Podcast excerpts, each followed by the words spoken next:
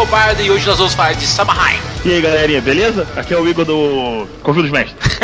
Puxou a cadeira uma travada. uma bebida aqui hoje. O papo aqui é dia das bruxas, mas isso depois dos e-mails. One, two, three, and four. The devil is here, now sleep no more. They could be anyone. Who's they? Witches. The devil has come down onto you. There could be nothing worse for Salem than a witch hunt.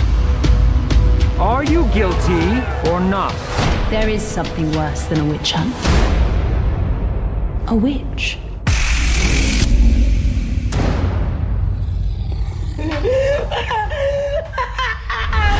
The good souls of Salem will drown themselves in innocent blood. E aí, Bardo, já tá com saudade do Aquiles, não? Pô, vou falar, Taverneiro, eu sempre torci pro Heitor, cara. Sério, nossa, que cast legal de falar sobre história, hein, meu? Ah, sempre legal falar de casts de história. Eu sou, sou apaixonado por história, sabia? Ainda quero fazer história na minha vida, mano. Cara, eu acho que todo RPGista, ele adora história por natureza, cara. Porque o RPG tem muito a ver com isso, né, Taverneiro?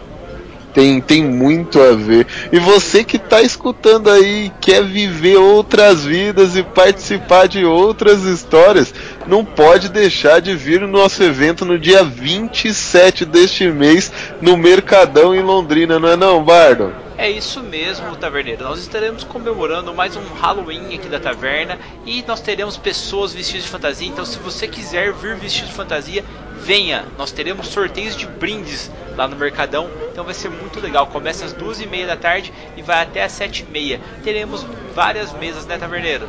Vai ter mesa pra caramba, cara. Vai ter mesa de Call of Cthulhu, vai ter mesa de D&D quinta edição, de mutantes e malfeitores, mutantes ano zero, terra devastada e ainda vai ter sorteio de brinde, Bardo. Não dá pra perder, né, mano? Com certeza, galera. Se você é de Londrina região, vem com a gente que vai estar muito legal esse evento.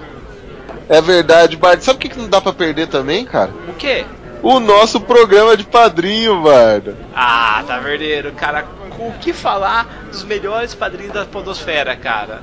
Pô, galera, você entra no grupo, você é bem recebido, já temos mais de 50 pessoas falando sem parar. Se você tá se sentindo triste, chateado, não tem com quem conversar, entra no nosso grupo, cara. Sério, são 800 mensagens numa manhã, cara. A galera tá trabalhando e tá lá mandando mensagem lá sobre vários assuntos diferenciados e é muito gostoso conversar com o pessoal lá. Isso sem contar as mesas, né, Taverneiro? Cara, sem contar as mesas, é fora de base, cara. A galera conversa sobre tudo lá. Tem gente até que fez bot, pô. é verdade, galera. Tô, tô falando lá que na verdade o bardo não existe, que o taverneiro é um bot e quem comanda toda a taverna lá é a Brix. Nós somos apenas puppets. É verdade, é verdade, Bardo. Não pode deixar a galera descobrir o nosso segredo, não, cara. É, Taverneiro, mas para você entrar no grupo do Padrim da Taverna do Beholder galera, é muito simples. Você pode acessar o padrim.com.br barra Cego e pagar por lá ou ir direto no picpay.me barra Cego. Lá você faz na hora já a sua doação de 10 reais aí e você já automaticamente entra no grupo do Padrim. É muito simples, muito rápido e é muito divertido. Isso sem contar, logicamente, que vai rolar um sorteio de escudo taverneiro no Instagram da Taverna do Beholder Cego, você viu? Cara, não tô. tô- tá de sacanagem. Eu, eu- eu- Sério, cara? vai, vai rolar o- aquele sorteio mesmo? Vai, vai rolar um para os ouvintes da Taverna do Beholder Cego e um para os padrinhos, ou seja, é especial. Se você é padrinho, você pode concorrer duas vezes a esses escudos, cara. Nossa, Bard, você tá de brincadeira. Não tem desvantagem. Não tem desvantagem. Não tem nenhuma desvantagem em ser padrinho da taverna, meu. E ainda existem mais parcerias que estão vindo aí, cara. Que vai ter sorteios exclusivos pros padrinhos. Exclusivos, Bardos. Eu acho válido, cara, porque o padrinho é um cara que apoia a taverna, é um cara que tá ali na linha de frente, escudo com escudo, ajudando a gente a crescer cada vez mais. E você pode ajudar a taverna mesmo sendo padrinho. Você pode comprar nos nossos links da Amazon, que a gente coloca em todo o post ali sobre os tópicos que a gente fala aqui nos programas. Você pode pegar e compartilhar na sua timeline no Facebook, Twitter, no Instagram, tudo que você puder, falando alguma coisinha do Beholder Cego, cara. Apresenta o podcast para outros ouvintes, traga ele para nós, porque hoje a gente não tem desculpa, cara. Nós estamos no Spotify, nós estamos em qualquer agregador e nós estamos em qualquer navegador. Ou seja, você pode ouvir a gente em qualquer lugar, inclusive no YouTube, né, Taverneiro? É isso mesmo, você que não conhece o nosso canal do YouTube, dá uma olhada lá que tá ficando cada vez melhor, Bardo. E tem uma outra coisa, quem participa aqui da taverna, quem é um ouvinte da taverna, tem desconto até em miniatura no mercado RPG, Bardo. Ah, sério?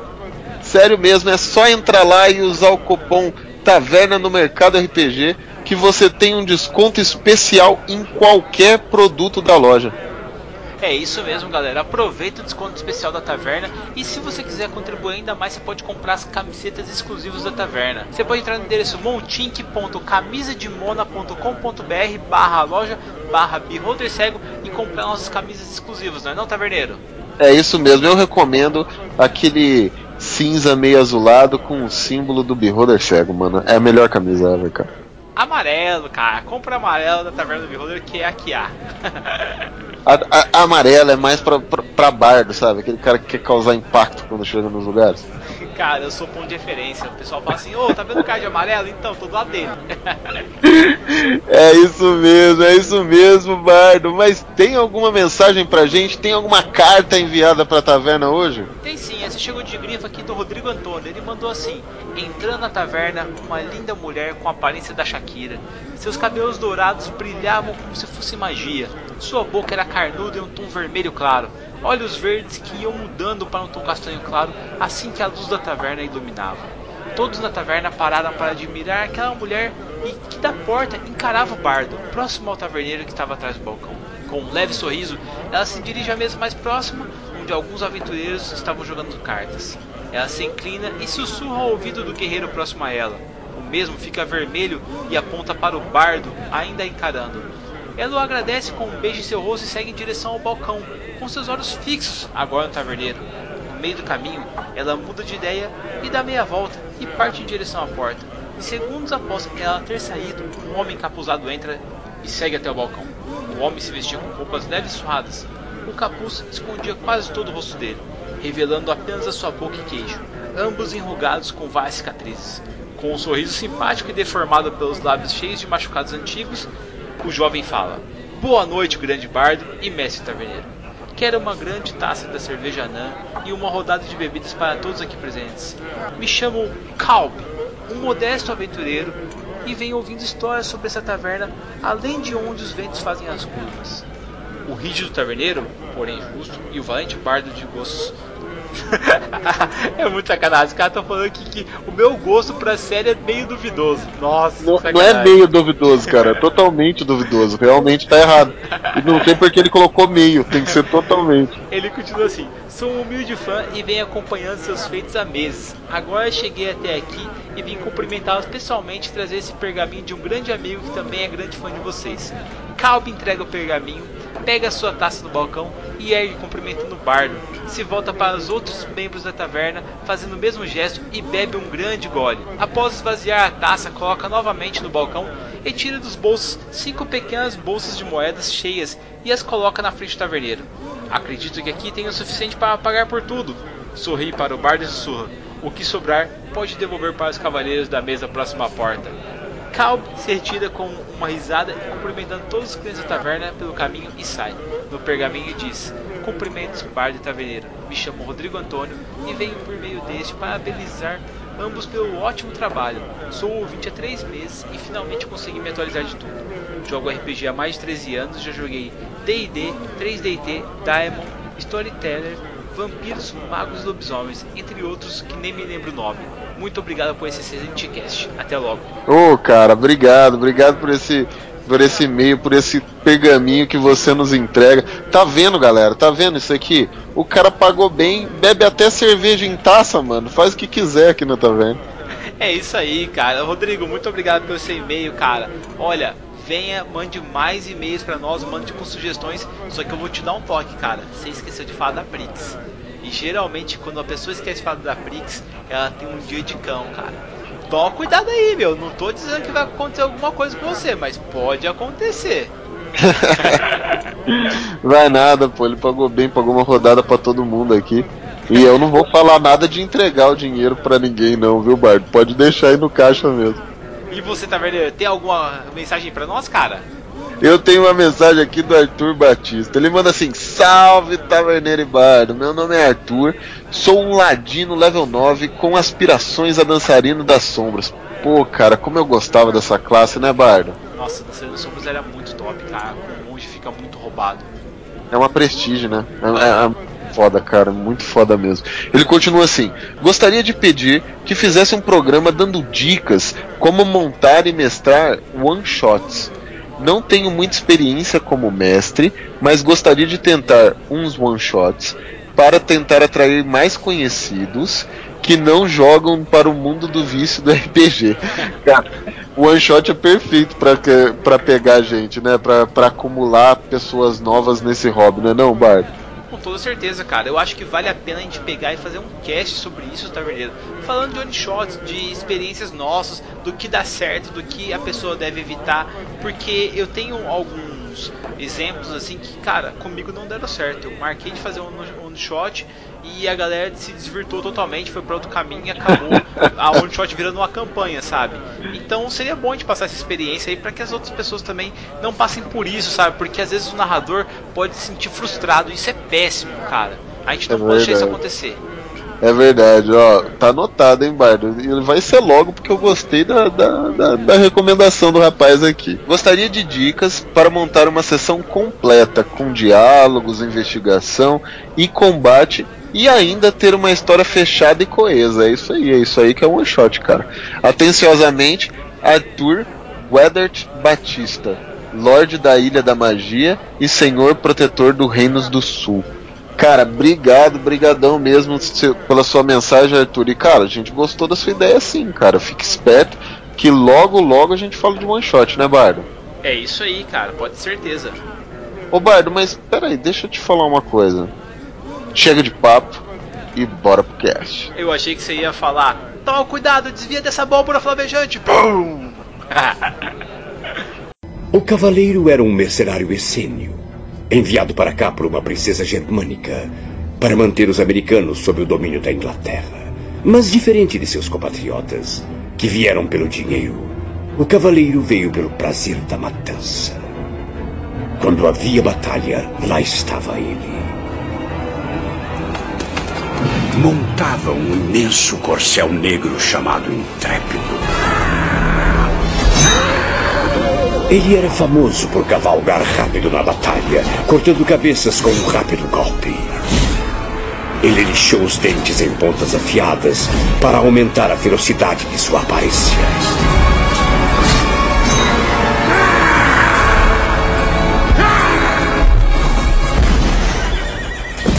Esse assassino só encontrou seu fim no inverno de 1779. Não muito longe daqui, nas matas a oeste.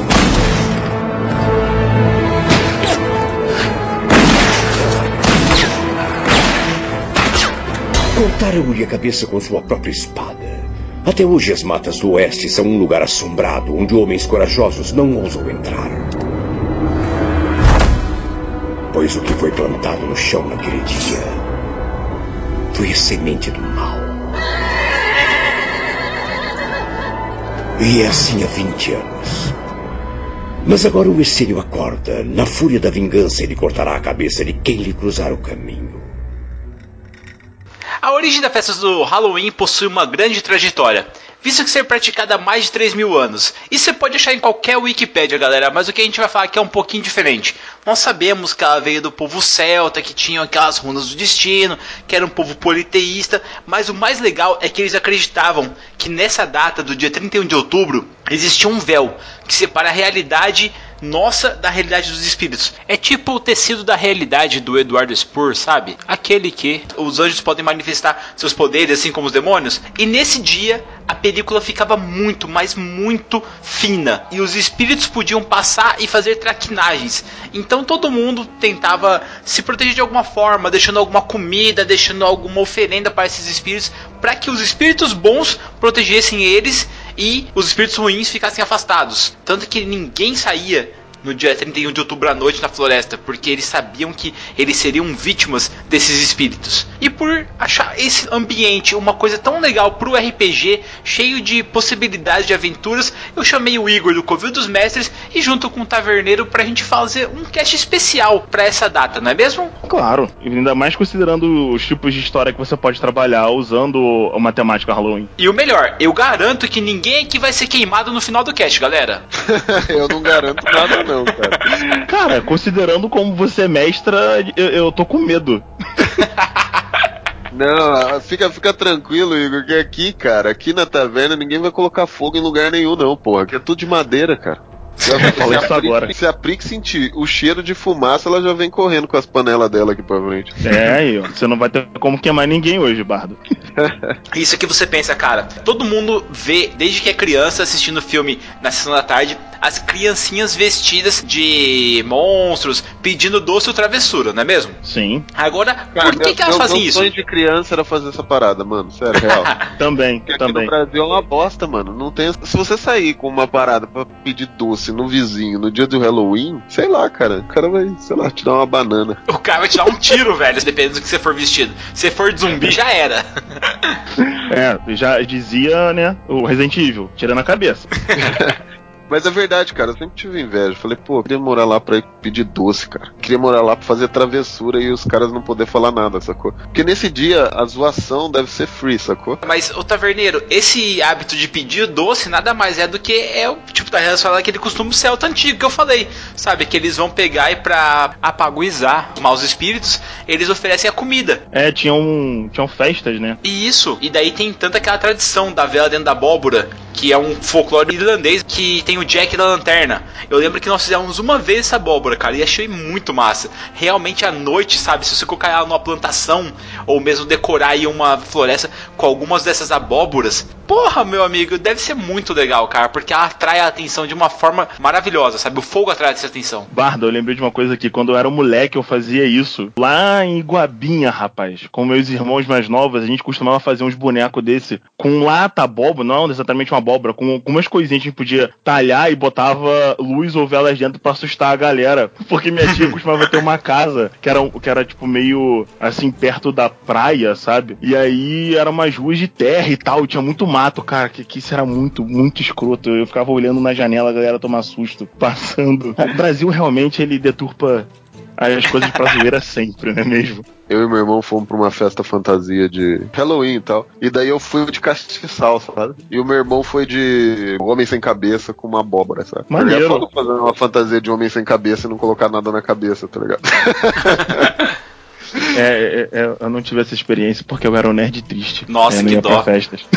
Você tá falando de festa aí, Taverneiro, em relação a fantasias. Mas um dos grandes vilões que eu acho legal a gente começar falando aqui do Halloween seria o Cavaleiro Sem Cabeça, cara. Que é uma lenda que eu não conhecia antes. Eu fui conhecer com o filme Johnny Depp ainda.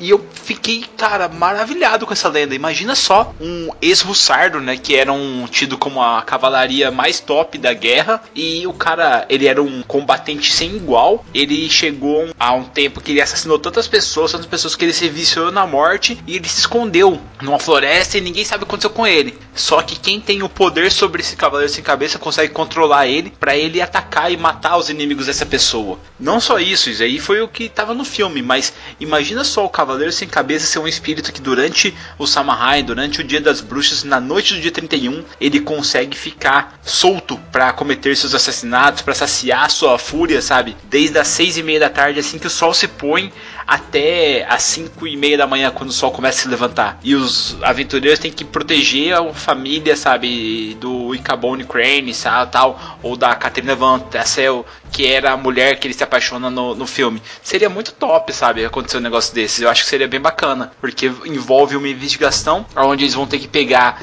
e ir atrás da tumba do cavaleiro para tentar dar um fim nele, ou mesmo simplesmente proteger a galera no combate, ficar correndo, fugindo dele durante essa noite inteira. O que, que vocês acham disso? Cara, isso dá uma história de terror em vários sistemas diferentes aí. Muito bom. É, meu, Se é muito for- foda porque a história do, do Homem Sem Cabeça, ela é uma história pesada, assim, né? Não é uma história tão leve, por causa da.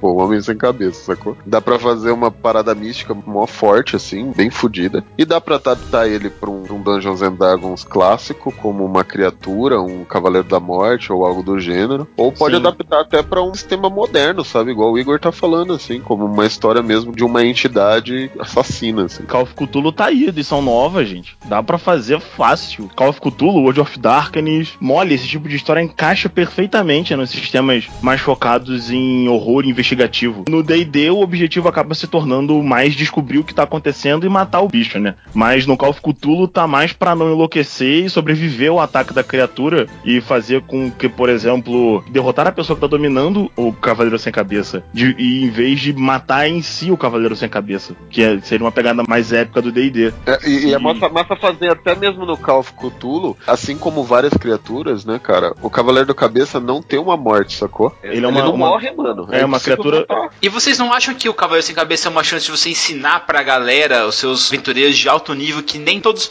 os desafios podem ser vencidos? Porque, como vocês estão dizendo aí, ele não pode ser derrotado, cara. Ele já tá morto, ele não morre, sabe? Tem uma coisa muito importante como mestre que você tem que fazer, que é, né, não deixar a galera achar que pode fazer tudo. E- Esse tipo de história funciona muito bem pra dar uma baixada de bola nos jogadores quando eles estão achando que se eles, sei lá, sair e começar a matar civil na rua, vai dar tudo certo, sabe? Isso Coisa, né? Aqueles caras que enfrentam qualquer coisa. Uma criatura na mesa, o cara acha que ele pode vencer um dragão facilmente, ou uma criatura dessa facilmente com bala de revólver, entendeu? sim. E não é assim que as coisas funcionam, né? Eles vão atacar o bicho, vão matar ele, e aí vou falar, tipo, ah, beleza, nós resolvemos um problema. E, e daí ele aparece no dia seguinte, e no dia seguinte, e no dia seguinte, e fica essa loucura até de fato os jogadores falam, ah, não, peraí, vamos ver o que tá acontecendo, porque isto é im- imortal. Vou colocar um cenário aqui, eu vou colocar num cenário que eu tenho maior facilidade, que é o Dungeons and Dragons, mas com certeza pode ser adaptado em outro cenário. Você ficar com uma criatura que invade pessoas e tudo mais, desenvolve uma chacina ou mata algumas pessoas decapitando-as e tudo mais, né? E pegando as cabeças e levando embora, por exemplo. E, e daí você pode fazer com que os personagens encontrem essa criatura e tentam até evitar. E até às vezes ele pode até conseguir evitar matando essa criatura. Só que essa criatura, logicamente, na hora que ela morre, ela some, né? Ou ela se dissolve, porque ela é uma entidade, não é uma criatura teoricamente física ali. Porém, ela continua surgindo nos outros dias, entendeu? Então não quer dizer É. que ele não é um mal que pode ser vencido, mas, tipo, tudo bem, você pode vencer ele pra sempre, ficar ali naquele ciclo Exato. eterno ali, sabe? Quando a gente fala de Dungeons and Dragons, pode ser um vilarejo ou uma cidade mais afastada. Quando a gente pode falar de Call of Cthulhu, pode ser uma cidade mesmo normal, no interior, de é mais afastado dos grandes centros, onde a própria cidade já evita isso há muito tempo, entendeu? Ele já tem uma Tem aquelas cultura de evitar a criatura. Isso, ele já evita, tipo, fazendo guarda. Senhores, vocês dois têm algum minuto para ouvir a palavra do Senhor da Terra Devastada? Porque é o ambiente perfeito onde os heróis, no caso nós, jogadores e personagens, não tem como pegar e enfrentar um cara desse no mano a mano. A gente é obrigado, a, a-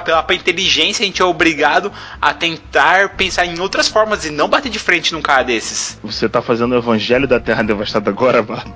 Ô louco, cara, sempre. Eu, eu até ri aqui, cara. até ri.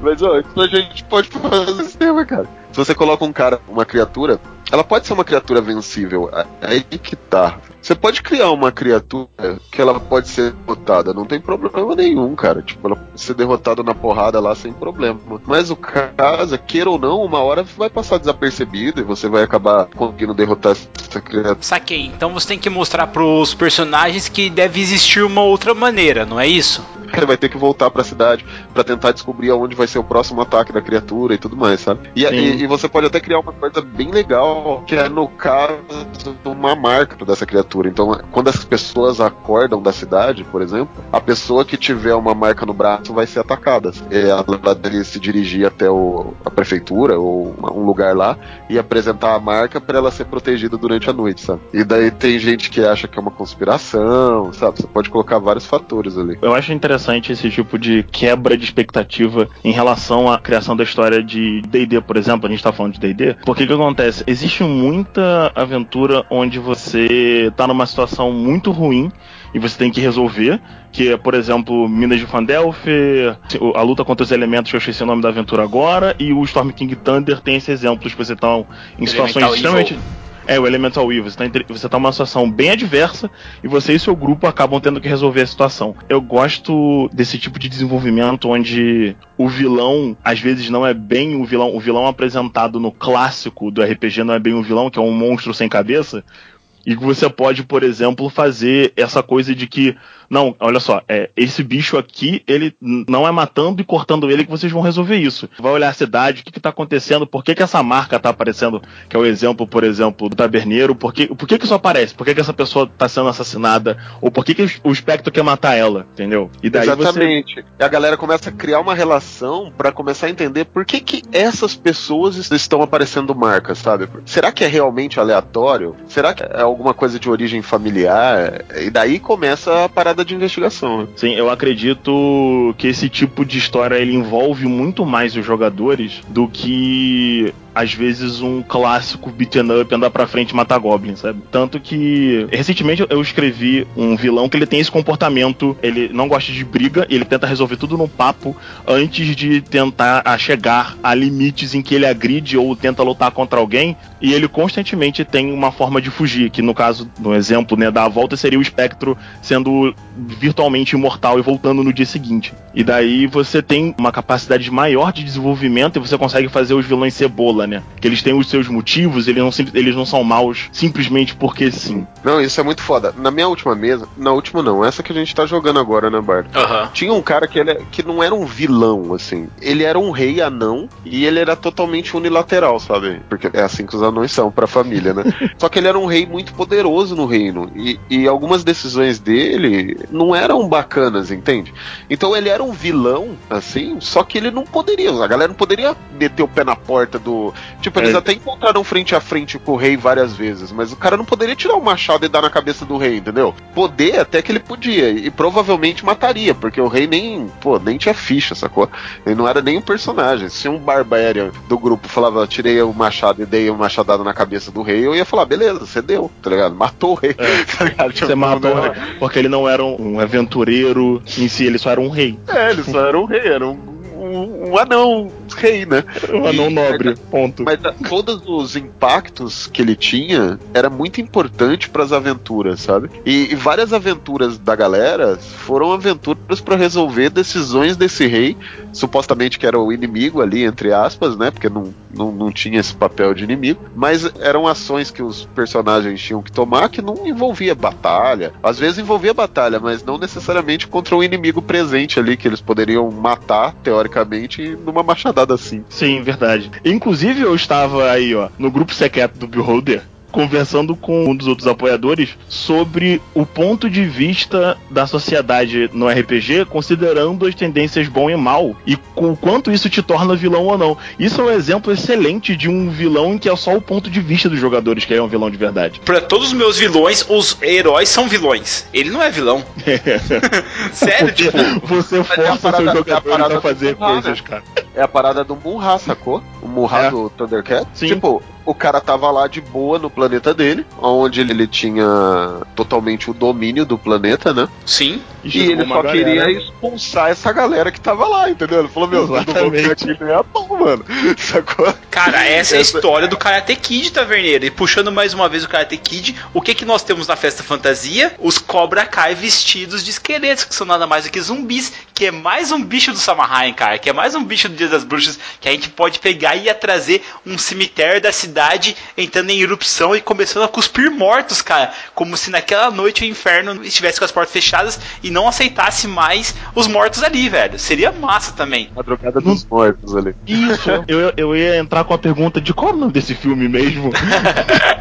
Madrugada dos mortos. Sabe um vilão troll pra colocar? Não é troll, tá? Eu falo troll porque ele não. Se, se as pessoas quiserem colocar um vilão só pra remeter o Halloween, mas nada muito aprofundado, como esse do Cavaleiro Sem Cabeça que a gente tá conversando, ou algo do tipo, e que eu acho legal colocar e ia ser muito bacana numa adaptação. Sabe o Duende Macabro, inimigo do Homem-Aranha? Sim.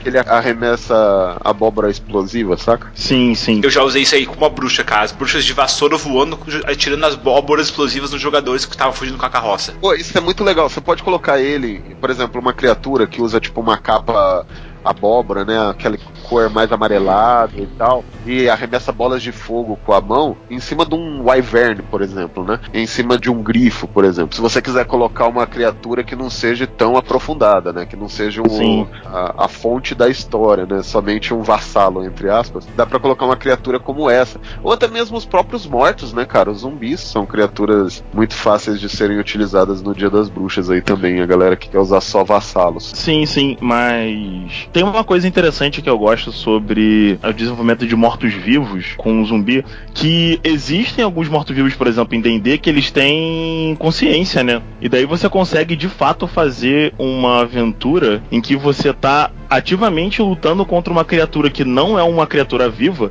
que é tão inteligente quanto os jogadores. Cara, com certeza. E sabe o que é legal, Igor? Você me deu uma ideia muito massa. No México tem o Dia dos Mortos e não, não tem muita relação com o Halloween. E no México tem uma tem algumas histórias que alguns mortos realmente levantam e trocam de tumbas saca? Eles saem não sabia uma... disso. Não, é real, real. Não, mas tem, algum, tem, algumas histórias que falam que, tipo, por exemplo, eles vão lá, vamos supor, abre uma tumba lá e tinha um morto que não era pra estar tá lá, sacou? Caraca. Aí, tem umas histórias assim. Ei, Igor, Igor, vamos para a tumba do Zé, lá tem ar-condicionado. é Caralho, cara. E daí, tipo, pode ser uma história bem legal também. O que que acontece? As famílias, elas vão ao cemitério esperar que talvez um dos familiares levantam levantem, né, para fazer a transição das tumbas, para conversar com esses familiares. Então, realmente, esses familiares também teriam uma consciência, entendeu? Sim. A questão é a seguinte, tá vendo? Agora deixa eu te colocar um problema e você tenta resolver para mim. O que aconteceria se os aventureiros recebem um pedido de ajuda e eles, é assim, um pedido de ajuda é meio genérico. Por quê? Porque eles falam que a cidade X está com um problema enorme nessa data do dia 31. Aconteceu um pouco antes, lógico, eles vão chegar na cidade para resolver o problema no dia 31. A cidade recebeu de braços abertos um novo morador, um nobre ele trouxe muita riqueza e ele tá aumentando o comércio da cidade. Só que ele chegou num dia à noite, numa carruagem fechada, e comprou uma casa, uma casa vitoriana grande ali do local, e começou a habitar nessa casa. Esse nobre, ele só sai durante a noite, em algumas festas ali e tal. Ele tem os olhos vermelhos, ele não fez mal a ninguém por enquanto. Só que ele é branco, ele é pálido e ninguém sabe o que ele é. E os moradores ali estão com medo que ele vá fazer alguma coisa, especialmente no dia de Samhain. Como que você conseguiria fazer uma aventura dessas, cara? Os aventureiros chegariam no pé na porta, tapa na cara, eles tentariam investigar esse nobre. Como é que seria essa aventura, cara? Eu tive uma ideia muito legal. Vou fazer uma fusão aqui de ideias. Os personagens receberiam, logicamente, uma pessoa lá naquele. lá numa taverna qualquer. Sim, taverna na taverna do Cego. Não, não na taverna do Beholder Cego, que a taverna do Beholder Cego não se influencia em coisas sobrenaturais. Nossa, que pensa, Só pra não. deixar claro. Só pra deixar claro aí pros fantasmas que estão nos escutando. Se você quiser, pode passar longe ali. Tem sal na porta, fantasma pisa já começa a cremar. Na hora que ele entra, ele já entra no rito de passagem já. Mas ó, tem um clérigo estacionário na taverna esperando. não, ele fica em cima da porta, o clérigo. Ele senta numa cadeira que sai um toquinho assim, ele senta numa cadeira em cima da porta. Passou, ele só desce o, o símbolo sagrado pra baixo. Os personagens estariam nessa estalagem e receberiam realmente uma das missões e tudo mais. E daí os personagens sempre tem aquela, pô, mas a gente só vai receber quando voltar, né? Da, dessa quest, não sei o quê. Daí o cara fala, não, ó, toma então, tira da mão lá um anel que ele tem, um anel de ouro da família dele, entrega para eles assim e fala assim, ó, então faz o seguinte, eu não posso pagar com esse anel, mas leva ele como, tipo, como segurança, sabe? Uhum. Se eu não pagar, você fica com ele, sacou? Tipo, garantia. Como garantia, isso aí. Leva como garantia, ele vale muito mais do que eu tô te oferecendo, que é, sei lá, 100, 100 moedas de ouro, 50 moedas de ouro, aí vai do, de cada mestre, né? Mas é o seguinte, uhum. eu fiquei sabendo que um conde, né, ou um ou um nobre chegou no vilarejo tal, que é onde é que eu morava um tempo atrás, e o cara tá causando lá, e eu preciso que vocês vão lá averiguar esse cara, porque é uma, uma situação muito estranha, e meus familiares moram lá, e eu preciso da, da, ajuda de vocês. Eu acho que eles correm perigo, mas eu não tenho certeza. Mas eu preciso que vocês vão lá averiguar o que tá acontecendo e tudo mais. E daí os personagens saem, vão averiguar e realmente essa sua criatura que você colocou ali, se é um vampiro ou não, se não é um vampiro, se é um cara pálido mesmo, só é um albino com olhos vermelhos, sei lá. Às vezes pode ser, né? A gente tá num mundo fantasioso, pode ser qualquer coisa. Mas. Do nível de trollagem do mestre, é só um cara albino. É, só um cara albino. Cara, é que eu fico pensando muito na hora do espanto, sabe? Porque ah, vamos supor que esse cara, esse nobre local aí que chegou, ele começa a fazer benfeitorias pra galera. E aí os heróis chegam lá e falam, puta meu, tipo, lá no meio de todo mundo, sabe? Aquela festa que tá tendo lá, eles veem o cara, eles veem o nobre, eles sabem que o cara é um vampiro, sabe? Só que assim, a galera tá toda contente ali com o cara ali e tal, porque ele chega assim, é, galera, e aí nessa data especial que nós estamos tendo aqui, eu quero me candidatar a prefeito da cidade e tal, para trazer mais melhorias pra cá, inclusive alguns amigos meus, outros nobres que pretendem investir na região, sabe? Porque seria muito foda os seus personagens falando, caralho, cara, esse cara é um vampiro, meu Deus, a gente precisa fazer alguma coisa, sabe? E todo o povo vai estar contra eles. O paladino e o clérigo apontando assim, é um vampiro. Claramente um vampiro. Aí tá o guerreiro, mas ele, ele abriu uma escola, tá ligado? É, sabe? Umas paradas assim, sabe? Seria muito massa porque você coloca os personagens num dilema. Porra, se eles forem atrás desse nobre aí, enfrentarem ele, talvez eles serão conhecidos como vilões. Porque eles acabaram com um cara que tava fazendo benfeitorias pra essa cidade. Não, e, e uma É, coisa legal, e uma coisa legal que eu faria de gancho é que esse cara, ele faz algumas coisas na surdina, sabe? Porque ele tem poder, sabe? Sim, lógico, tem que ter, tem que ter. Bebê Não, sangue. ele- exatamente. Então aparecem uns caras mortos e tudo. E a galera sabe, os personagens sabem. Só que, tipo, se eles acusarem esse conde, no caso, vamos colocar um nome, um, um suposto nome nele, Drácula. Olaf, Olaf, Dra- não, Conde Olaf. Onde eu lá? Se eles acusarem o cara, a população não vai entender isso muito bem. Principalmente porque a população não faz ideia do que é um vampiro. Que você pode colocar isso, né? Que a população Vamos que é um complicar, vamos falar que começam a aparecer bandidos mortos. Aí uma das vítimas dos bandidos fala assim: Nossa, eu tava sendo assaltado, eles atacaram minha carruagem e eles iam roubar todo o, o, o nosso ganho que a gente foi vender na feira em tal lugar. E daí uma sombra apareceu e acabou atacando com eles e matou eles e salvou a gente. Ele é um herói, essa coisa é um herói, sabe? Tipo, você cria um mito pro cara, então assim, ele só ataca os bandidos da região ali sabe, Pra satisfazer a fome dele e meio que faz tipo as benfeitorias pra cidade, sabe? Não teria como. Você podia fazer com que ele atacasse os ladrões e os vilões e tudo mais, mas você podia fazer também que de vez em quando ele atacasse uma pessoa normal, sacou? Porque daí você colocaria o grupo em xeque. Por exemplo, pô, o cara faz bem pra caramba pra cidade, realmente, talvez mais bem até que a gente faria pra cidade. Mas de vez em quando ele mata um commoner, sabe? Até quando essa bondade vale a pena, entende? Então, na verdade, eu pensei que assim, não seria bondade. Na verdade, ele mata os criminosos ali do local pra não ter uma concorrência. Porque se os criminosos começam a saltar muito, eles vão crescendo, sabe? Sim, mas não só criminosos. Porque o que, que é legal dessa parada? Porque se ele só atacar criminoso, daí tudo bem, o grupo vai falar: foda-se, deixa esse vampiro aí que tá beleza. É, mas uma hora ou outra não tem mais ladrão. Ou, ou- É, Esse então. é o ponto, entendeu? Então, então é isso que eu tô te falando. Às vezes, e, e ter relatos de ataque em outras pessoas também. Porque, com certeza, o grupo tem que estar presente em um momento que essa criatura que já salvou tantas pessoas ataque em uma pessoa inocente, entendeu? Porque Sim. daí você vai, vai colocar o grupo em xeque. Você vai falar assim, pô, o cara faz tanto bem, mas, meu, morreu uma pessoa. E daí a própria população vai ficar em xeque, sabe? Mas ela, como ela não sabe que é o conde, pra ela tá beleza. Uhum. Pra ela só apareceu um bicho boladão que matou alguém. É, Cara, exatamente. eu fiz uma história. Eu só queria dizer aqui encarecidamente que a galera que joga com a gente na DICE vai ver essa aventura acontecer. Mas enfim, que isso tá muito bom.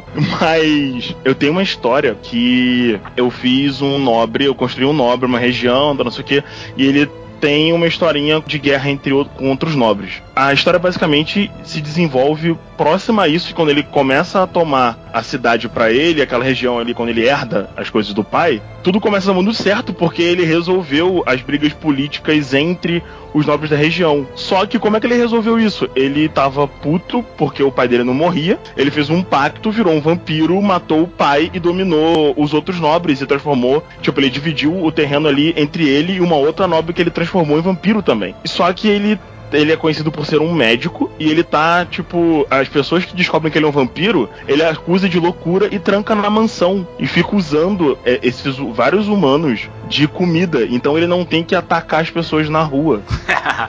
Eu fiz uma aventura em que quatro pacientes fogem e o cara contrata a galera falando, contrata os heróis falando assim: olha só, tem quatro pacientes perigosos e eles fugiram e eu preciso que vocês resgatem e tragam eles de volta. Só que três pacientes estão loucos e um deles que é um NPC que eu dei até nome e tal, que chama Korgul. Ele ele tá são ainda. Ele foi ele foi pego quando era criança porque o irmão mais velho dele descobriu que o Nobre era vampiro e ele tem sido torturado desde então. Porque ele sabe que o cara é um vampiro e o vampiro se alimenta dele. E daí ele fala pros, pros heróis que o cara é um vampiro. E daí fica aquela coisa tipo, e aí? O que, a gente vai fazer? Porque o pagamento é tipo 800 moedas, ou uma, vai ser um pagamento muito acima da média. E eu vou ficar botando coisinhas para apontar que o cara é um vampiro. Tipo, ah, ele tem cortinas fechadas e tal. E daí você fica muito nessa vibe. Tipo, ah, esse maluco tá louco ou o nosso contratante é o vampiro mesmo? Isso é muito massa, cara. E dá pra encaixar aí no que a gente tá. Esse cara mesmo que a gente tá fazendo essa história aqui, aqui com a gente, pode ser um cara que mantém as pessoas de refém igual a sua história. Não, é, não agora eu, eu tava pensando aqui para responder. Eu gostei dessa pegada mais, tipo, não, o maluco só quer fazer bem pra região, só que ele perdeu o controle e atacou um inocente. E aí? É, é. E, e, daí, que, que, sabe como que eu faria esse desfecho da história? Lembra o cara hum. que contratou a galera, que deu um uhum. e tal? Ele pode ser, tipo, um cara que realmente morreu por esse vampiro, sacou? Como assim morreu? Ele é um vampiro também? Não, ele era um cara da cidade. Ele era, tipo, um dos mortos, sabe? Que tava fazendo transição.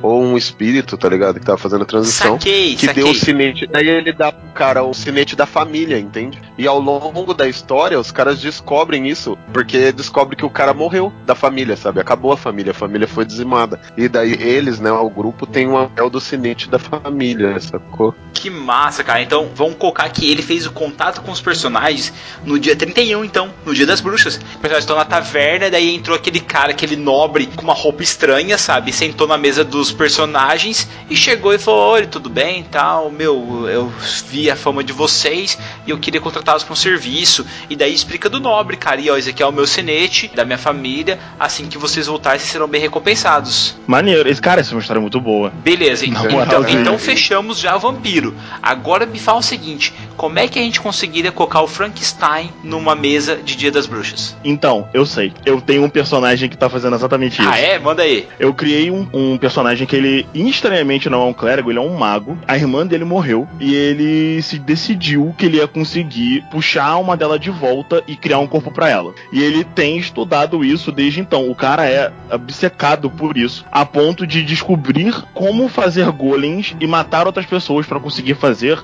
é, um, um golem para habitar e colocar a alma da irmã dele de volta. Porque a irmã dele morreu e ele consegue guardar uma dela no filactário. É tipo e daí, um golem de carne? Exatamente. Atualmente eu tô utilizando esse personagem como vilão de uma aventura porque ele foi contratado para resolver um problema de outro cara. Mas enfim, tem como você trabalhar isso se você, por exemplo, não fizer com que ele seja morto pelos heróis. Porque aí você tem a oportunidade de fazer ele falar. Você tem que ter, acaba tendo que fazer um personagem mais intelectual para você poder ter a oportunidade de fazer o personagem que não é o monstro, que no caso o monstro de Frankenstein não é o no, o Frankenstein é o, é o médico que cria o monstro. O monstro só chama monstro para ele poder conversar com os personagens, para você passar esse peso da, da decisão do vilão da história de conseguir ressuscitar a própria irmã e é por isso que ele tá fazendo aquilo tudo. Porque se você fizer, por exemplo, um mago muito combativo, ele só vai fazer um golem de carne, vai atacar os jogadores e a história acaba quando ele morre. Então, e tem, tem um tipo de golem, cara, que eu não sei se seria aplicável.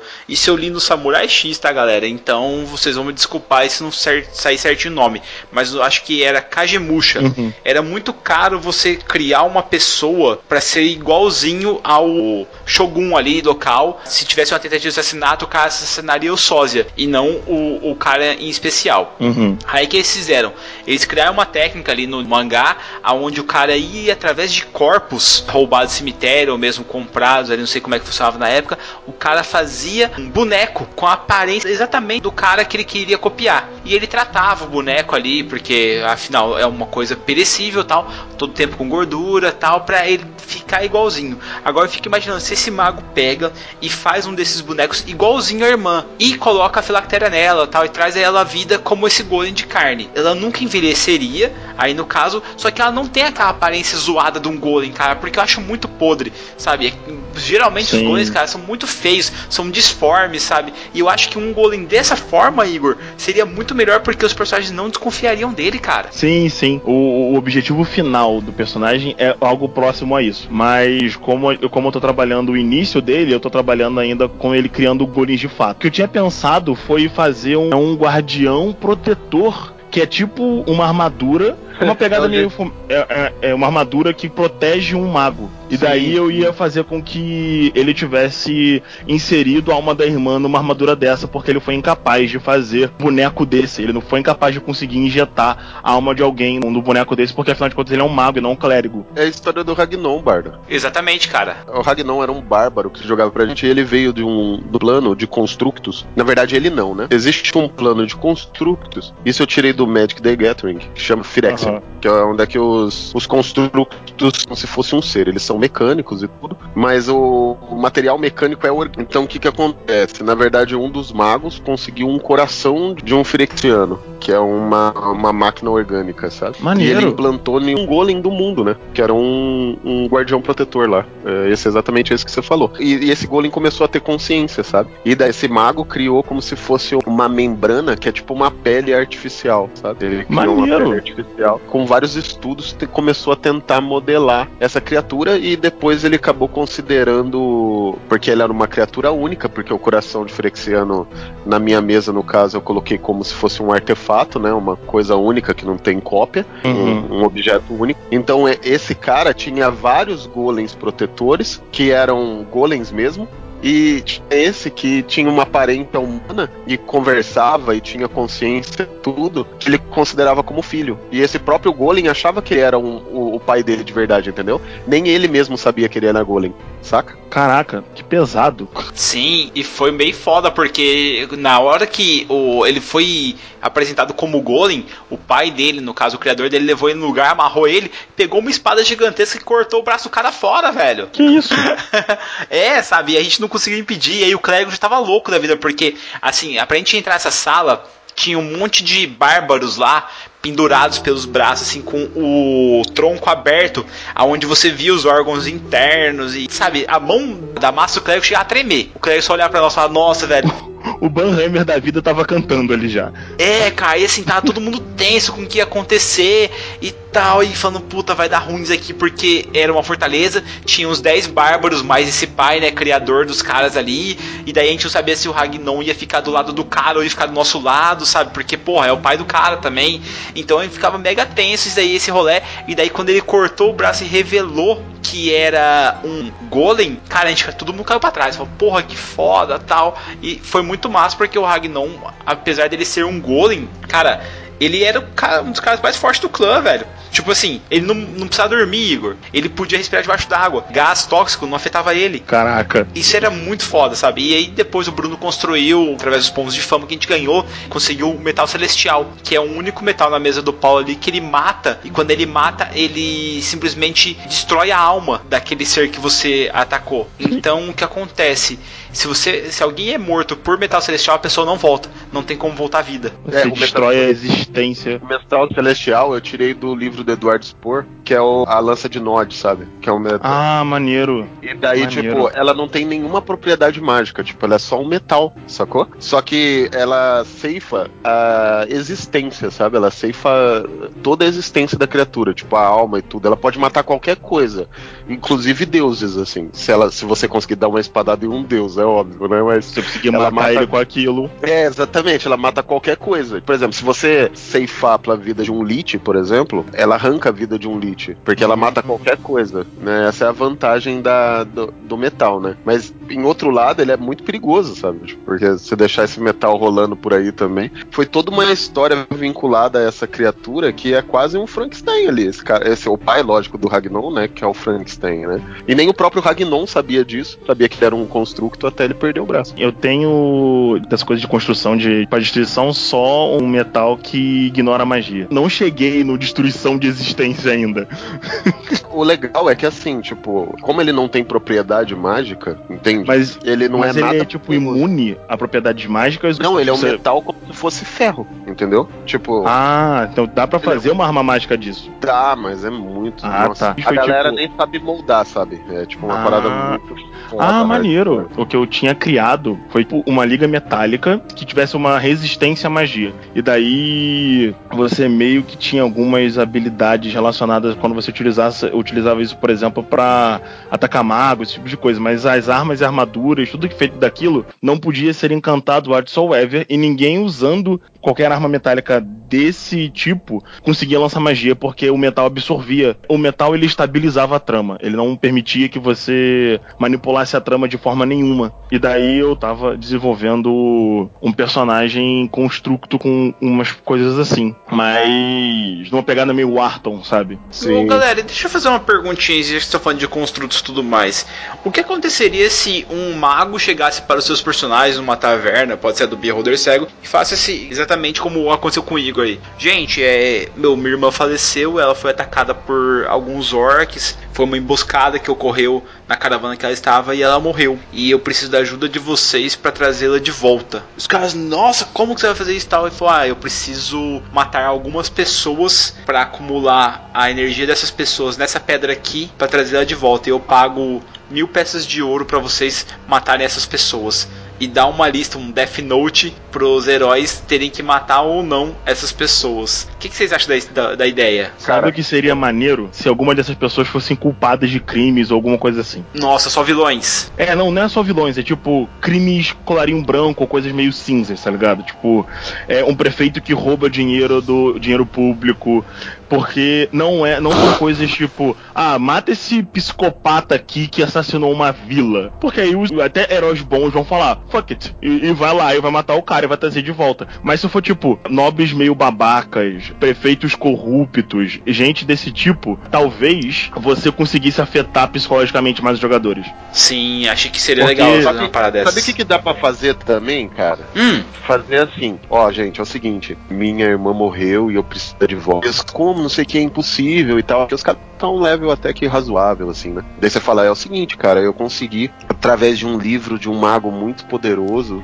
Não, vamos E- colocar um pacto no negócio. Eu, cara, eu não, consegui calma, um. Bardo, calma, Bardo. O Se ele, você falar o par pacto, dele, os caras já não vai aceitar, mano. ele vai até a última consequência, né? Não, aí os caras vão querer libertar o cara do pacto, velho. Não, cara. Assim, ó. Consegui através de um livro muito poderoso de um mago e tudo, mas eu preciso achar essa pedra aqui. Daí você mostra a imagem da pedra e fala que ela tá em algum lugar, dentro de uma de uma cripta ou até mesmo num templo e tudo que os caras têm que pegar. Daí o cara, o pessoal faz toda a missão lá, a missão que você quer fazer, conseguem a pedra. Volta, dá a pedra pra você, tá ligado? Daí na hora que ele dá a pedra pra você, eles viram, recebem a recompensa, o cara paga e tudo mais. E os caras estão indo embora assim, e você eles viram de costa, vê o cara sacrificando, sabe, as pessoas e já doando as almas pra pedra. Os caras foram buscar a filactéria pra ele, sabe? Que é a filactéria que ele precisava, sacou? E daí os caras vão ficar com peso na consciência do caralho do que eles fizeram, entende? Um excelente plot twist, Taberneiro. Entende? Muito maneiro. Se tiver um clérigo ou um paladino no grupo, ele vai falar: não, não vamos aceitar essa porra.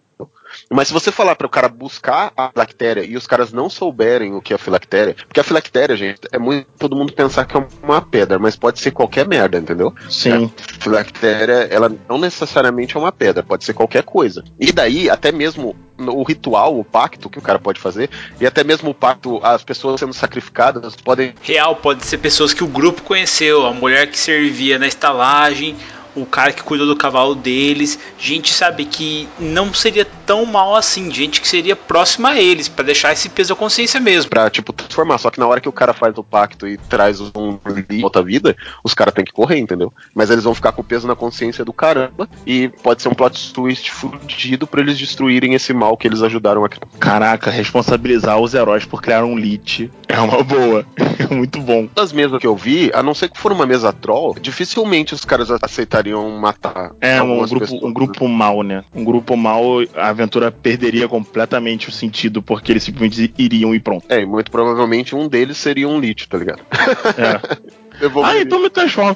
Me- Vou, vamos pegar duas pedras e me transformei também. Não, mas olha só que legal esse negócio aí que o, o Igor falou de colocar os vilões aí. Você pode colocar um personagem que assim, um velho tal, e chega e fala, cara, olha, toda a minha vida eu coletei aqui dados sobre alguns criminosos que nunca foram pegos, que nunca foram presos, nunca foram julgados por heróis como vocês. E eu tô no fim da minha vida, cara, e eu sei que logo logo eu vou morrer e esses caras vão continuar aqui. São seres tão poderosos que eles conseguiram matar vil- heróis mais fortes que vocês. E eu acho que só um grupo só como vocês pode chegar lá é no nível de matá-los, tá ligado? E o cara entrega a lista. E aí, logo depois, assim, você coloca um evento onde o cara tá saindo da taverna ali, é até logo tal, e de repente passa uma carroça, sabe? Pum, e dá no meio do cara, o cara morre, os personagens ficam chocados, fala, caralho, o corpo do cara some do necrotério. Vamos supor assim, porra, o que aconteceu, tal, não sei o que, daí eles pegam um caderno e vão investigar. E tem lá a lista dos caras que ele tem que matar, tal. Quando os personagens matam o último cara, aparece o velho na frente deles assim,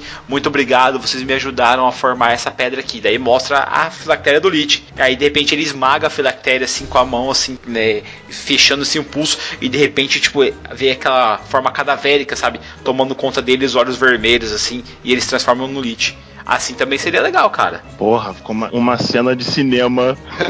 uma cena hollywoodiana maneira. Sabe o maluco que- parece. Haha, pegadinha do malandro, enganei vocês. Sim, é uma parada bem louca, assim, de você pegar e colocar os personagens a serviço de um Lich. Tipo, vocês não estão fazendo coisa maligna, eles estão matando realmente inimigos, estão matando realmente é, pessoas malignas. Só que vamos supor que o Lich não precisava só de almas, ele precisava também da energia maligna daquelas almas ali pra conseguir se tornar um Lich. É, existe uma pegada dessa na criação de um lit. Uhum. O cara tem que fazer altas paradas. Mas sabe o que eu tava pensando aqui? Nessa pegada de controle de enganar e tal. Um monstro maneiro de usar na, pra aventuras de terror é sucubus. Sucubus e incubus. Vocês já deram uma olhada na lore disso? Sim, ô, nossa, porra, a gente fez um cast sobre sucubus e incubus, porque é muito foda, cara. São muito boas. Dele. Muito animal. ele, dele fazer essa parada de passar uma historinha pros heróis pra conseguir corromper eles. Aham. sem eles perceberem. Cara, isso, eu, eu, eu lembrei disso agora com, com vocês falando, fazer os heróis fazerem coisas mais sem perceberem. E daí eu lembrei disso que uma vez o meu grupo foi corrompido por uma sucubus. a gente só descobriu depois que, que ela já tinha feito a gente fazer tudo. Isso é foda, cara. E daí era meio tarde. E- então, tipo, quando o grupo morresse, a gente ia ficar eternamente sendo torturado por ela. E eu fiquei, tipo, olhando assim pro México com aquela cara de desgraçado. Não, mas só se o grupo morresse, né, cara? muito. Aí é atrás de você começar a pegar a classe druida pra poder nunca envelhecer, você começar. Ah, pegar a classe druida no nível 20 é virtualmente imortal. É. Não, não tem, você não se preocupa mais com nada. Ah, vou. Você tá me batendo, deixa eu virar um urso aqui. Aí fica sentado esperando. Uma hora você vai cansar. Você vai apanha, apanha, apanha, aí você vai vir um elefante e fica lá. Você não morre nunca. Mas é, isso, isso é, é interessante. Dá pra usar também aquelas pegadas de filme de Halloween que você no final do filme você tem uma moral, sabe? Falaram das listas, cara. Eu pensei numa coisa muito massa. É uma história que seria um. É um plot de história que seria muito legal. Talvez os personagens iam ficar um pouco frustrados, mas ia ser da hora, assim. Eu misturei um pouco de Sandman com a- nessa ideia. Tipo, os caras receberem de alguma maneira uma lista aleatória de pessoas. Porque vocês falaram em lista, eu pensei nisso agora. Uma lista com vários nomes, sabe? Uma sequência de nomes, assim, de pessoas. E o último nome da lista ser alguém do grupo aleatório, sacou? Você rola num dado Não, na frente dos caras. Você fala assim, ó, você é um, você é seis, então daí vai um, dois, três, quatro, cinco, seis, né? Rola na frente do cara, escreve lá e, e- e joga a lista na mesa. Fala assim, ó, vocês encontraram essa lista aqui em um dos momentos da aventura, aleatório, sabe? Um dos Eles momentos. estavam da- fazendo uma parada e pum, tem um- É, e- um- uma e, cartinha. Tipo, tipo, sei lá, os caras estavam investigando um quarto que tinha uns caras lá dentro. E era um nobre que tava nesse quarto. E daí os caras abrem o baú do nobre só pra ver se tinha alguma coisa de investigar. Lá dentro tinha uma carta com um sinete, assim, já rasurado, né? Já estourado o sinete. Ele abre, tira aquela carta e tem essa lista. E o último da lista é o nome do cara, sacou? Aham. E daí o cara fala, porra, que merda é essa, né? Os caras da mesa já começam a ficar incomodados, né, meu? Você conhecer esse cara? Pô, nem conheço e tal, né? Vai, vai a história e tudo. E, pô, esquece disso, sabe? Deixa a, carta lá, os caras vão ficar com uma coisa, uma pulga atrás da orelha e você esquece. Ao longo das outras aventuras que você preparou, você, logicamente, você vai colocar várias pessoas, vários NPCs, né? Vários personagens e tal. E você vai fazendo com que apareça de uma maneira não organizada, mas de uma maneira meio aleatória, pessoas que casualmente morreram e o nome tava na lista em ordem, sacou? Uhum. E daí o cara vai vendo, tem um nome na lista, tem outro nome na lista e os nomes vai, vai consumindo o nome, sacou? E o cara fala, "Meu, mas Caraca. tá rolando e tal. E os caras começam a achar essas pessoas e tentar evitar elas de morrerem, só que acaba morrendo de alguma maneira, sabe? Tipo, as, as pessoas acabam sempre morrendo. E isso vai batendo desesperos no- nos caras até que eles começam a conversar com alguns anciões, né, ao longo de, de toda a trajetória deles e tudo, e descobrem que existe uma entidade que chama Destino, sabe? É o nome da entidade. E ela é inexorável, sacou? E a maneira deles evitarem isso, eles têm que tentar mudar o destino mesmo, que é uma entidade, sabe? Tentar impedir o destino de atuar em alguma maneira antes de chegar no cara do grupo. Ah, que massa, cara. Caraca, isso, isso é maneiro. Outra maneira também, agora falando em destino e coisas pré-determinadas, você, por exemplo, desenvolver uma cidade ou alguma- ou algum ambiente onde tem um carnaval. E nesse carnaval tem uma vidente e você pode fazer com que ela role ou tenha, sei lá, uma lançada de sorte em que aleatoriamente ela vai falar pra algum dos jogadores a forma que ele vai morrer. Tipo assim, eles vão estar de zoeira e ela vai estar fazendo nada demais. E pra um deles, a mulher entra num surto foda, ou um homem, não sei, entra num surto foda e prevê uma aventura no futuro do grupo onde aquele jogador vai morrer. Vamos lá. Os olhos dela brilham em azul quando os personagens passam perto dela. Ela vai até um dos personagens, pega no braço dela e fala assim: O seu destino está traçado. Quando você enfrentar o gigante que carrega a alcunha de o mais forte, você encontrará seu destino que está selado. E solta. Daí ela? Quem é você? Tipo, sabe? Aí você cria aquele pânico dos caras. A mulher teve uma puta de uma Exatamente. premonição e, cara, os caras estão fodidos agora. Sabe o que que é ser troll? Hum, Os caras pegarem e encontrarem um grupo de ciganos, por exemplo, né? Hum.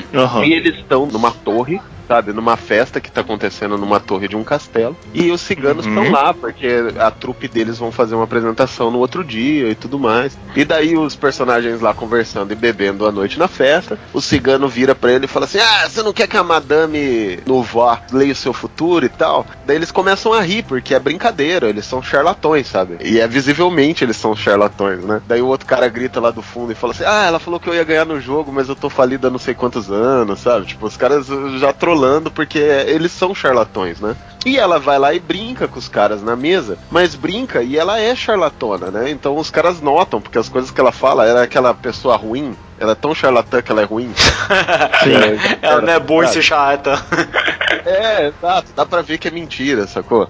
E daí ela começa a falar da vida do cara e, tipo, não sabe responder direito a sua mãe, Tereza. Daí o cara, não, chama Maria. É, Maria, sabe? Tipo, o cara Maria não sabe- Tereza. É, Maria. É exatamente isso que eu disse, Maria. É, exatamente. Ela não sabe, ela, ela é bem charlatã. Mas num momento, com um dos players lá, lógico, sempre aleatório, já que a gente tá falando de coisa engraçada, tem que ser aleatório. Ela rola e de repente ela para, sabe? Tipo, ela para e você pode até mudar sua tonalidade de voz como mestre ou algo do tipo e fazer um voto com o cara, tipo, uma- um momento com o cara e falar assim: fala que ele vai morrer em um acidente causado por uma espada, por exemplo, né? E ela levanta da mesa assim, as coisas, as pedras, aquelas coisas de tarô começam a levitar assim. Ela vai andando em direção à sacada e se joga, sacou? Caraca. Tipo, e todo mundo tipo fica, o que que tá rolando? rolando, cara? O que, que tá rolando, sabe? E ela acaba morrendo mesmo. O show é cancelado no outro dia, os caras pegam e ralam e fica aquilo lá no ar. E todo mundo acabou. Acabou, é aquilo, sabe? Tipo, Acabou a festa, porque, né?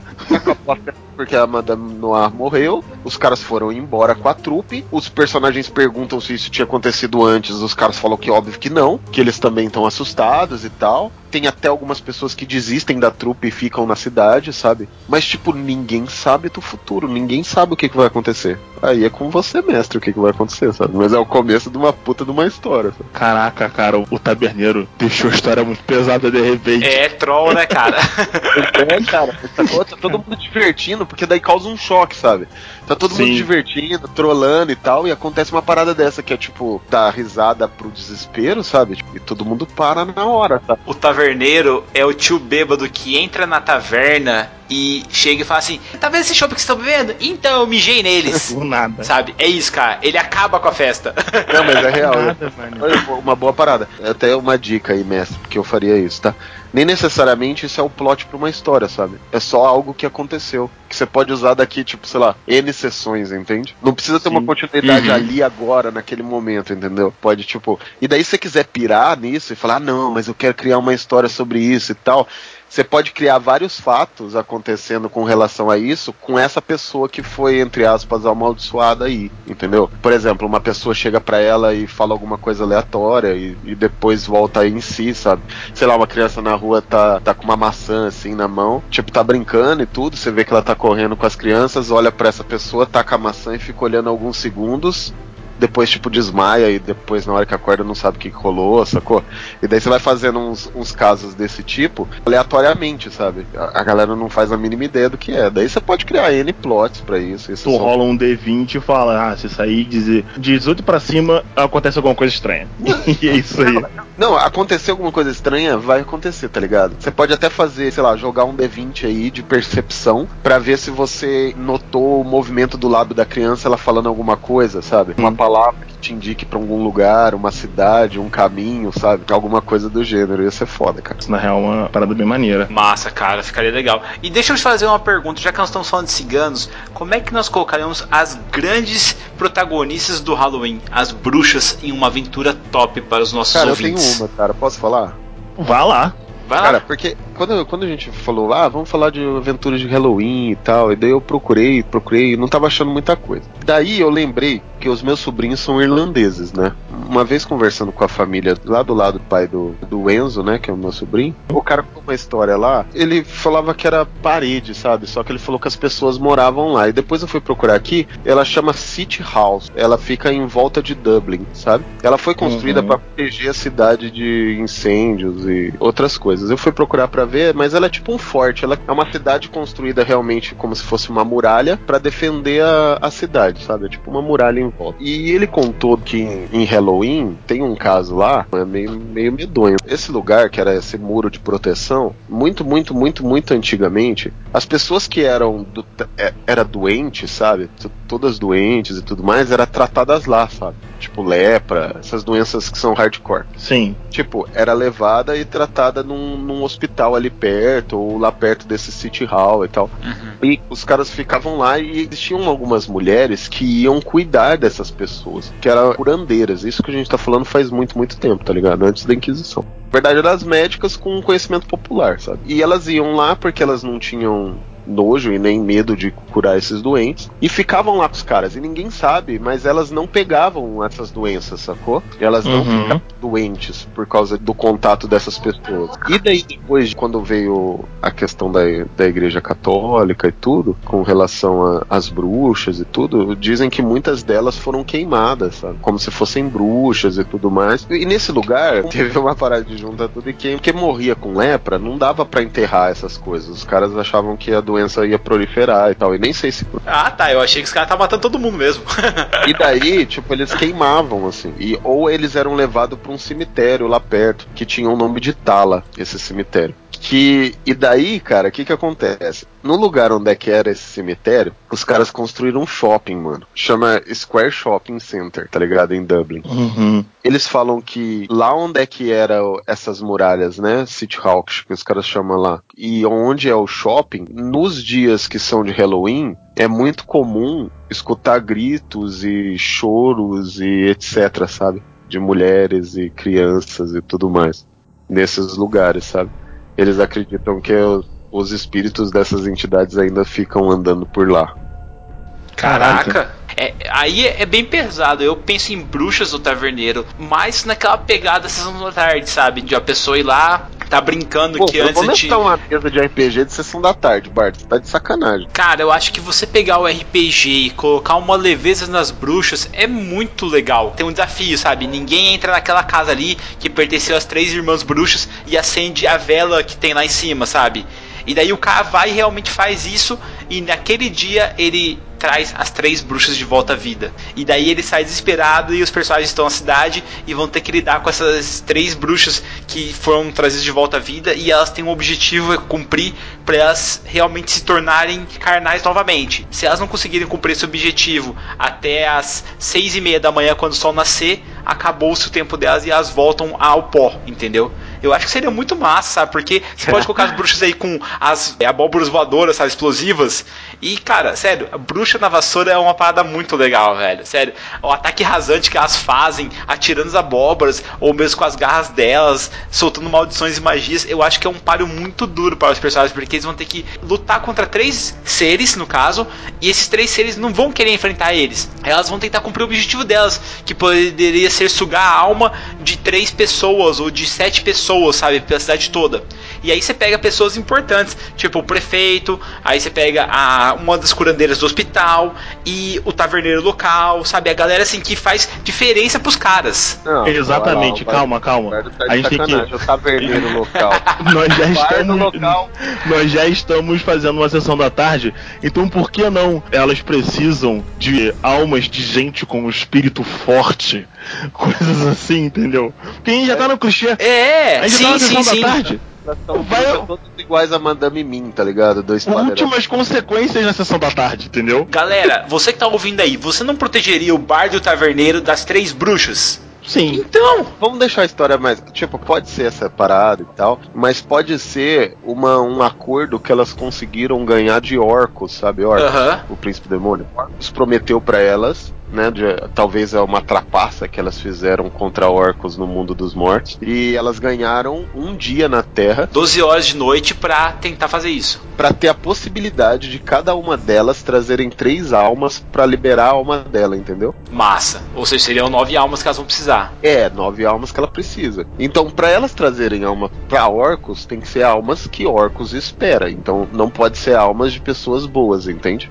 Ah, Mas- cara, aí, aí não sei não, hein? Será que os personagens vão atrás pra defender esses caras? Acho que vai, pô. Não, é, não tô falando pessoa boa, um assassino em massa. Pode ser um corrupto, um tirano, por exemplo. Ou um nobre, sabe? Tipo, depende do nível do que é bom ou o que é ruim, sabe? Proteger um taverneiro é fácil, mano. Quero ver você proteger um cara escroto, sacou? É isso que é foda que eu acho que ia ser legal, cara.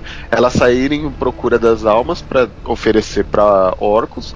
Porque o que, que daí dá pra fazer? Dá pra ramificar o grupo em três também, porque elas são bruxas, elas trabalham em grupo, elas são mais fortes, é óbvio. Mas se elas estiverem separadas, elas têm também essa aquela característica de egoísmo, sabe? Eu vou cumprir minhas três almas que se foda, entendeu? O resto. Né? Então Tipo, cada uma delas precisa de três almas, é isso. Exatamente, cada uma delas precisa de três almas. Orcos não ia liberar elas um por um, entendeu? Elas precisam pegar mais pra eles, saca? E daí, o que que acontece? Elas poderiam se separar e o grupo ia ter que se separar. Elas lutariam em grupo, o que é muito difícil pro grupo, por causa que os poderes delas ficam mais fortes em conclave. Sim. Né? Sempre foi Sim, sempre assim. Uhum. elas têm uma mobilidade muito maior que o grupo, que pode ser com vassouras ou até as habilidades de deslocamento delas. Então dá pra colocar vários fatores assim, porque a bruxa vai trazer de volta a vida, sabe? Daí os personagens pensam: tudo bem, eu vou deixar ele levar o tirano aqui do meu lado, mas em troca de um tirano, eu vou ter uma bruxa, entende? Na região. Então é muito melhor eu proteger o tirano do que proteger a bruxa, sacou? Verdade. E, e assim vai. E daí, o que, que pode acontecer no final da história? Os, os personagens podem ter sucesso absoluto e evitar que todas elas voltem, né? Eles podem ter sucesso parcial, que é evitar que uma ou duas delas não voltem e uma voltem, sacou? E uma volte, e daí, tipo, vira um inferno na vida deles, ou depois eles têm que matar ela de novo, sei lá. Ou o terceiro, que eles não conseguem nada e as três voltam, sabe? E pode dominar aquela cidade ou dominar aquela região com o conclave, sabe? Eu acho que ia ser bem legal, porque tem vários desfechos pra essa história aí. Sim, porra, ficou muito foda, É cara. uma boa. E daí os caras podem começar a descobrir sobre bruxa antes disso acontecer, entendeu? Por exemplo, ver alguma maluca na rua falando sobre bruxaria, falando que o dia D tá chegando, sabe? Que tipo, as bruxas voltarão, elas falaram comigo durante a noite, sabe? Tipo, essa- essas paradas meio malucas, assim, e ninguém acreditar nela. Uma outra devota falando, protejam-se, vamos abandonar a cidade. Ou apontando, falando, ah, eu sonhei que você ia,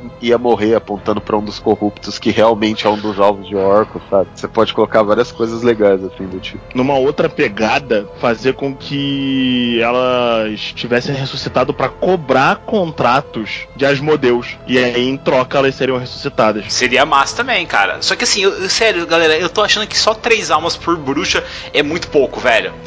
sério mesmo, cara.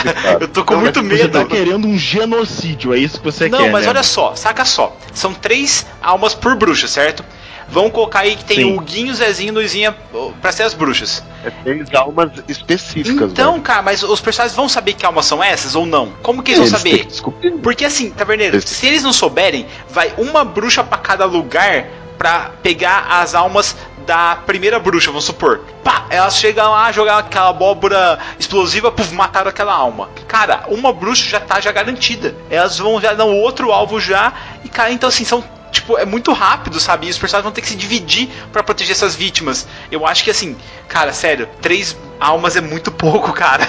Tô com medo mesmo das bruxas ganharem fácil essas pelejas. Por exemplo, pode ser que no começo eles acham que aquela mulher que tava falando no começo era maluca. Só que depois eles começam a, a entender que realmente o que aquela mulher falou, aquelas pessoas que aquela mulher falou que orcos ia pegar e tudo mais, são as pessoas que estão sendo atacadas pelas bruxas, entendeu? Ou ela pode E também, ele- tipo, pegar e ser uma sobrevivente de uma da, de um ataque de uma dessas bruxas aí, e ela recebeu durante a noite essa mensagem de que essas almas seriam atacadas, sabe? Pra ela dar uma direção pros caras. O que que você acha? Ou pode aparecer um NPC que é um caçador de bruxa ali de repente, entendeu? E falar pros caras né, que, que ele ficou sabendo do ataque e tal, que ele veio ajudar, que é pra reunir todas as pessoas da corte em um determinado lugar, Que sabe? massa. E daí os caras não sabem por que, que é as pessoas da corte, mas é que porque geralmente os nobres são as pessoas que têm maior vínculo com a crueldade, alguma parada assim e tal. Ou, mas seria legal o caçador de bruxas morrer no primeiro embate, taverneiro. Tipo, apareceu, uh, puf, morre, sabe? Não, então, mas ele só dá as coordenadas, né? Dá pra fazer assim, tipo, daí eles reúnem fizer- protejam, protejam tal, protege a vila, protege tudo, e daí no primeiro ataque da bruxa, as bruxas já olham pra ele e falam, ah, um caçador de bruxas e tal, não sei o que, e daí mata ele, é o primeiro alvo, sacou? Se for um caçador de bruxa mais velho, ele pode saber de uma profecia. E daí isso já daria o direcionamento pros jogadores. Uhum. Caraca, pode E ser. você resolve o, o problema de nego não saber o que fazer. Nossa, Igor, você me deu uma ideia muito massa, cara. Porque não precisa ser um vilarejo grande. E era muito comum a galera correr pra igreja local quando as coisas estavam acontecendo, né? Tanto que as pessoas fechavam a porta, queimavam as igrejas, matavam todo mundo lá dentro, né? Aham. Geralmente era o que fazia. Então o que que acontece? Todo mundo se reúne lá e as bruxas, elas vão lá pra pegar seis almas, nove almas, né, no caso. Só que os caras não sabem quem é, velho. E tá todo mundo lá dentro do lugar, sacou? Aham. Então os caras têm que proteger o lugar geral. Só que as bruxas estão atrás de nove almas específicas, sabe? Nove almas condenadas. Gente ruim. É uma parada maneira. Eu só queria dizer que em se esconder dentro da igreja não deu certo no último filme que eu vi, hein? É, galera, Não, evitem a nunca dá, igreja, nunca dá. sério. O cara fecha a porta e coloca fogo. É, nunca dá certo. Nunca dá Mas certo. os caras sempre vão. Na aventura do Curse of Strahd que eu mestrei também não deu certo. A galera foi pra igreja e, meu, os caras atacaram lá dentro, foi um inferno. Os players não conseguiram salvar quem eles deveriam e foi tenso, foi punk. Mas você, isso foi tipo no início, lá, lá em, na, na primeira vila, que eu esqueci o nome agora? Não posso falar onde foi, mas digo que nós estávamos na quarta sessão de Curse of Strahd. Ah, então não é na primeira vila, porque se fosse na primeira vila eu ia ficar bolado, que nego arrumou merda cedo assim, e é complicado. Calma, calma, piscina é bem gelada. Curse of Strahd, piscina é bem gelada. A aventura ela é muito direcionada a personagens bons, né? Então eu tava super homem, meu irmão. Eu tava tipo, não, porque o povo precisa de esperança e que não sei o quê. Cara, é uma parada que eu gosto do Paladino quando você vai jogar de, em Curse of Strahd, ou mesmo Clérigo, sabe? Você se torna um farol de esperança tão grande ali para aquele povo. Isso, lógico, depende um pouquinho do narrador fazer uma ambientação. Porque a galera lá, é- eles são muito fodidos, sabe? São muito sem esperança, são muito jogados na merda, cara. Então qualquer pessoa que apareça, sabe, dê um alento aos caras e mostre que é possível vencer, nossa, é muito foda, cara. É muito massa isso. Eu adoro mesmo, cara. E é claro que, falando sobre Halloween, tá aí, galera. Joga Curse of Stride, uma das melhores aventuras já escritas. É incrível, você vai morrer e vai se divertir. E aproveitando o tópico aqui, ô Igor, eu queria agradecer, cara, a sua presença aqui no cast, velho. E queria deixar o espaço pra você fazer um jabazinho. Então, galera, Covil dos Mestres é um grupo de mestre profissional. A gente tá aí com o nosso, com o nosso cenário na cafeteria Death Roll em Niterói, em alguns outros espaços nerds na região do Rio. A gente tem um canal O Covil dos Mestres, nosso Facebook O Covil dos Mestres, nosso Twitter O Covil dos Mestres e nosso site O Covil dos Mestres. E o Instagram? Porque ninguém tinha pensado. É sério, tudo é O Covil dos Mestres. Se vocês quiserem jogar e não tem mestre, a gente tá aí com 12 sistemas já, já mestrando eu e os mais três sócios, ou seja, nós somos quatro. E se vocês não conhecem a gente, é da região do Rio e Niterói, vocês podem ir presencialmente até a cafeteria Dice and Roll, lá em Caraí. E nós estamos atendendo também online em todas as regiões do Brasil. Muito bom, cara, muito bom mesmo. É isso mesmo, E- cara. Não tem mais desculpa agora se você fala assim, pô. Eu não tenho mesa. RPG, Não tenho mesa. e Eu não tal. tenho amigos pra jogar. Mas a gente come... foi o que eu falei no último cast, né? A gente começou ah, com, com esse trabalho mais nessa parada de. De muito jogador sem. A gente vendo nos grupos de RPG, né? Muito jogador sem mestre. A gente falou, por que não? Pô, e é uma ideia muito boa e todo mundo precisa, às vezes, quer dar um, um tempo, quer dar um time, quer jogar junto. Geralmente aqui eu e o Taverneiro a gente reveza na narração das mesas. E é chato porque a gente nunca conseguiu jogar junto, cara. Ah, então. Eu e o Taverneiro como player, sabe? Eu estou. Ah, inclusive uma coisa aqui, Taberneiro. Eu me comprometi a narrar uma aventura pro Biel, no caso pro Bardo, lá no grupo do secreto do Beholder. Mas você, como você não fala muito, eu acabei não falando. Por que, que vocês dois não jogam? Cara, eu, Cara, eu, eu- eu sabe joguei que eu já tô de dentro. vampiro com os caras, tá ligado, né? Eu Sim, sim, eu vi lá a mesa. Mas vampiro, eu tava, chorar e tal. Eu tava Taverneiro, falando. é D&D 5.0 que o Igor combinou, É, Taverneiro. é D&D 5.0, é uma, é, uma, é uma aventura minha do meu cenário da do Covil dos Mestres. É o, no- é o- o Ah, cenário pode construído entre nós, do, nossos sócios. Vocês vão estar enfrentando Saulo Dedos de Ossos, que é um dos meus vilões favoritos que eu escrevi. Pô, que legal, que legal. Aí, ó, galera, galera que quer, quer visualizar como funciona e tudo mais, dá uma olhada Só falar aí, com a gente cara. no Facebook. Ah, eu posso fazer um último jabá?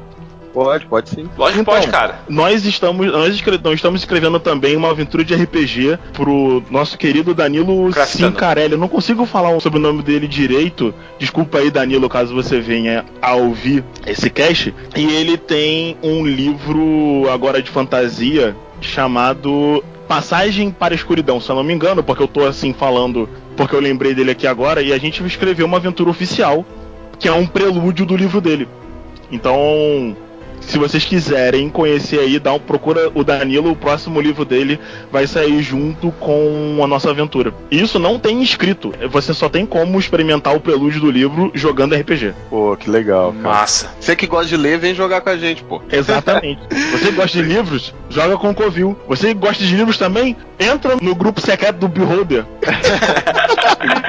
É isso mesmo, Igor. Obrigado, cara. Obrigado por você Nada, é um estar aqui prazer vir aqui. Taverna. Fico muito feliz, cara, com a visita de vocês, porque a gente sempre gosta de ampliar cada vez mais esse universo do RPG pra galera. E você aí que tá nos escutando, aventureiro, prepare sua abóbora e jogue um RPG agora no Dia das Bruxas, porque não tem coisa melhor, né, Barda? Não, com certeza, cara. E eu já vou dizer pra vocês, viu? Nós vamos fazer um evento no dia 27 de 10 aqui em Londrina, no Mercadão da Prochê novamente, que é o Jogos da Taverna, aonde eu estarei vestido de zumbi para narrar Terra Devastada e outros narradores e jogadores estarão vestidos para o Dia das Bruxas. Então se você é daqui, cara, já marca já no seu calendário que vai ter RPG lá e vai ser top. É isso mesmo, Barda, é isso mesmo, mas aumenta o som aí, cara, que eu tenho que preparar o meu personagem aqui, porque eu vou ver se eu consigo jogar a mesa do Igor. Até mais, um abraço, galera. Falou, galera. Tchau.